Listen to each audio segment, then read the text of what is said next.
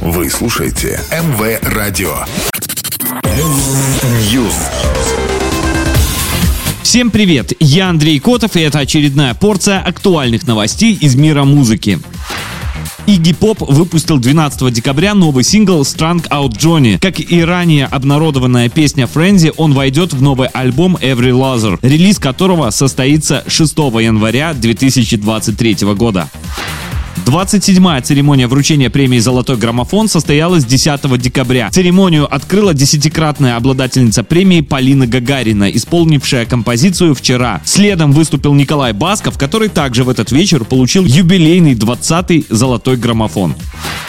Лана Дел Рей анонсировала выход своего нового альбома. Девятая студийная пластинка американской певицы получит название Did You Know That There's a Tunnel Under Ocean Blood? Ее релиз состоится 10 марта 2023 года. За главный сингл Лана представила 7 декабря.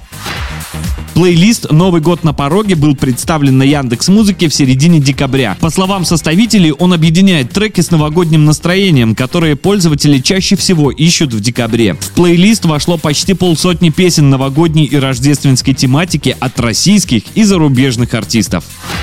Пока все, до новой порции. News.